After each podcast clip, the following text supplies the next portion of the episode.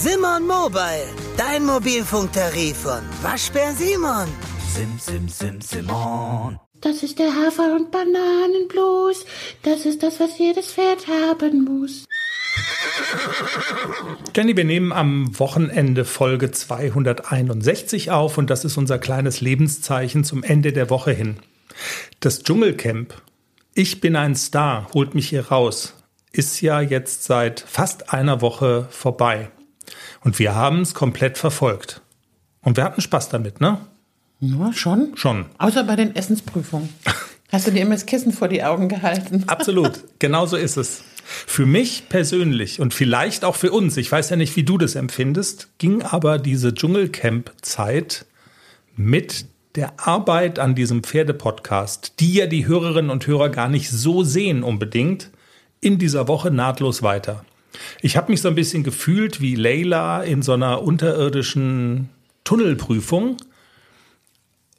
und wo dann quasi in der einen Röhre wartet der züngelnde Leguan, in der nächsten wartet der Krokodilpenis, der verspeist werden will und in der dritten ist eine ist so eine ist so ein Fass Kakerlaken, was über einem ausgeschüttet wird. Also ich nur um mal so vielleicht um so zu verdeutlichen, worum es mir geht.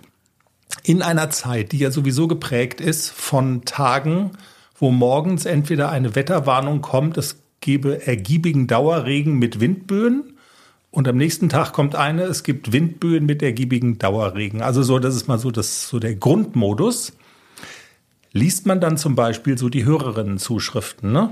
Zur letzten Folge zum Beispiel schreibt Gabriele aus Österreich, die wir ja kennen, Pricey, du erinnerst dich, wir haben über teure Anschaffungen gesprochen und noch Deine mit Kopfhörer, nee, deine Mikrofone, Ja. die waren echt teuer. und dein Pferd mit Höhö und Hihi. Sie schreibt, naja, Jenny muss ja bald wieder shoppen gehen, nicht wahr? Oder habt ihr denn schon den Hänger für dann dreimal Smiley-Pferde?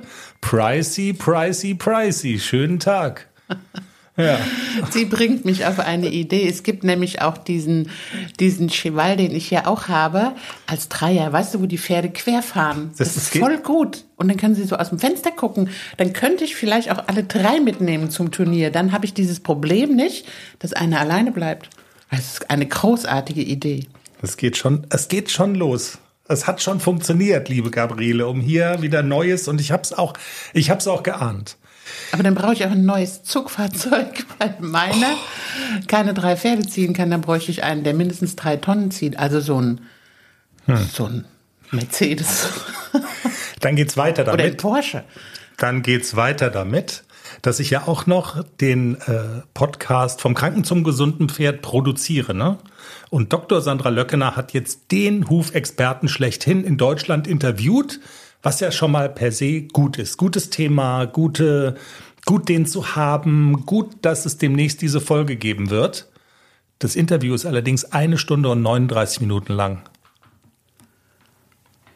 Könntest du jetzt bitte auch noch mal kichern? Ich bin eine Stunde 39. Oh Gott. Das ist lang.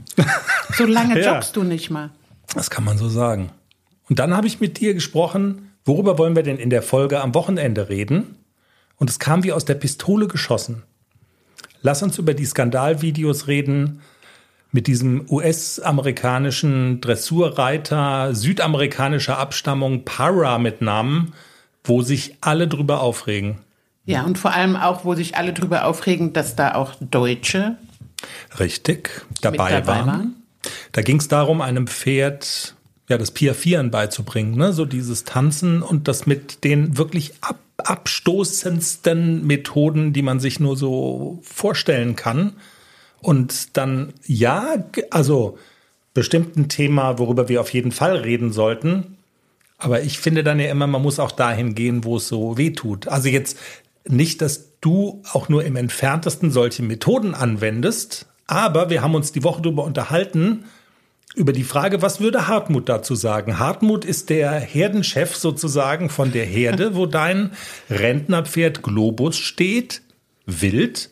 Mit dem passiert gar nichts, da wird keiner aus der Herde rausgenommen. Und für den Hartmut ist ja schon sagen wir mal, also der würde ja schon amok laufen, glaube ich, bei allem, was du so machst. Ne? Also die Frage ist, wo sind die Maßstäbe? Und ich finde es ja dann immer interessant, mal zu fragen, ab wann bekommt man selber ein schlechtes Gewissen? Wird man selber mit, sagen wir mal, Trainingsmethoden konfrontiert oder werden Trainingsmethoden an einen rangetragen? Auch auf dem Niveau, was du jetzt so reitest, M-Dressuren, wo man selber so sagt, oh, das will ich nicht machen. Und also gibt sowas oder ist dein also also gibt es sowas, wo du selber so denkst, okay, also da gerate ich jetzt an Grenzen, das die will ich nicht überschreiten oder sind die ganz weit weg die Grenzen? Wie würdest du das? Also wäre das wäre das vielleicht ein gutes Thema, um darüber mal zu reden?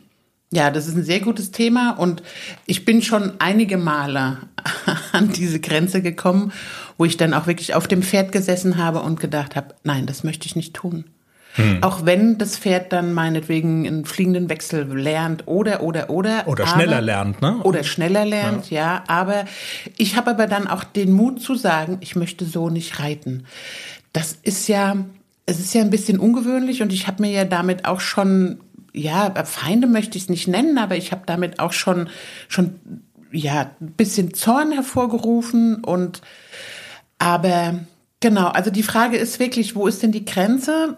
Kennt denn jeder seine Grenze? Auch wenn er so für sich alleine reitet, passiert es ja auch manchmal, dass man ungerecht zum Pferd ist. Also das passiert mir, ich glaube, das passiert jedem Reiter, hm. dass man mal ein bisschen ungeduldig ist und dass man mal gerade nicht denkt, okay, Reiterfehler, auf jeden Fall Reiterfehler, niemals Pferdefehler manchmal verschwimmt das so bei einem selber so ein bisschen und wo ich auch mich dabei schon ertappt habe, wenn zum Beispiel AC ein bisschen klotzig ist in der Halle, dass ich dann auch schon mal ein Ticken ungeduldig bin. Man muss sich sehr, sehr selbst disziplinieren, dass man immer wieder vor Augen hat, das Pferd tut nichts, absichtlich. Also das tut nichts, um mich zu ärgern. Mhm. Dieser Gedanke ist, glaube ich, wirklich ganz, ganz wichtig, dass man sich bewusst macht, dass so ein Tier immer nur instinktiv handelt. Auch unterm Sattel. Und wenn da hinten in der Ecke nun mal ein Pferdegeist sitzt, dann sitzt er da ganz bestimmt. Und man muss dem Pferd einfach dann Vertrauen vermitteln. Hör mal, da sitzt zwar der Geist, aber ich beschütze dich. Das ist eigentlich der richtigere Weg. Oder auch dem Pferd zu zeigen, zum Beispiel, wenn man wenn man die hohe Schule anfängt, also höhere Lektionen wie Wechsel, Piaf, Passage und so, natürlich muss man dem Pferd begreiflich machen, was es soll, aber doch bitte nicht mit Brutalität und mit Gewalt. Ja. Wir werden da mal drüber sprechen, so äh, über diese Achse. Was würde Hartmut dazu sagen am einen Ende des Extrems? Wir reden darüber, wo gibt es, äh, was sind Trainingsmethoden, wo du sagst, ja, kann man machen, will ich aber auf gar keinen Fall. Welche sind es vor allen Dingen? Ich bohr dann ja immer an dir rum und mal unabhängig davon, wer sowas an dich ranträgt, das ist ja immer, also es ist ja ein Minenfeld. Da sind wir wieder bei Ibis, bei der Dschungelprüfung, wo man sagt, boah, will ich da jetzt hin? Da ist der Leguan und der krabbelt über mich drüber.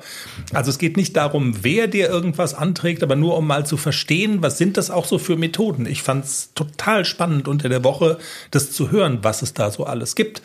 Und was auch gang und gäbe ist und was nicht in der Zeitung steht, ne, muss man ja auch sagen. Also das ich glaube, es steht ganz viel nicht in der Zeitung. Ja, genau, es also. steht ganz viel nicht in der Zeitung. Und tatsächlich dieser Fall Para, die Beteiligung von mehreren Deutschen. Äh, was ist der Stand der Dinge? Ich habe mir auch mal so rauskopiert, was hat die Reiterliche Vereinigung dazu gepostet. Da heißt zum Beispiel, wir müssen eine Debatte darüber führen, wie so Menschen mit solchen Methoden arbeiten.